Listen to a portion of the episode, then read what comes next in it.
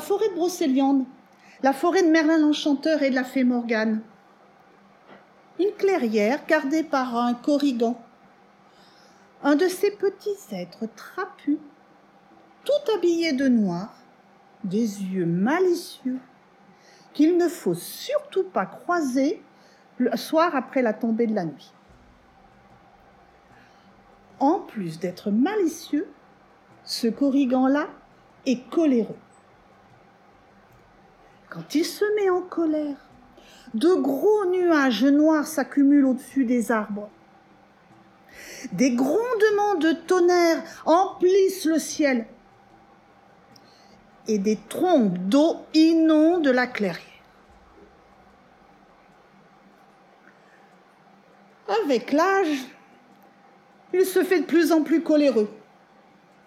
Le maître de la forêt en a assez de ce gardien gênant et de ces catastrophes soi-disant naturelles.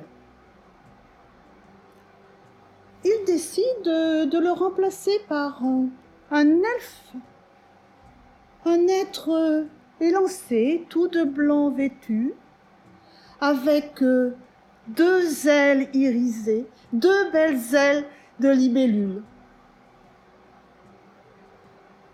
Mais le corrigan ne l'entend pas de cette oreille, non Il résiste, il crie, il vocifère, il court dans tous les sens, il virevolte. L'elfe, lui, se contente de volter autour de la tête du corrigan et de le repousser petit à petit vers le bord de la clairière. Au bout de quelques heures, euh, le corrigan exténué s'enfuit dans la forêt. L'elfe prend possession de la clairière. Le calme revient. On entend le bruissement des feuilles dans les arbres,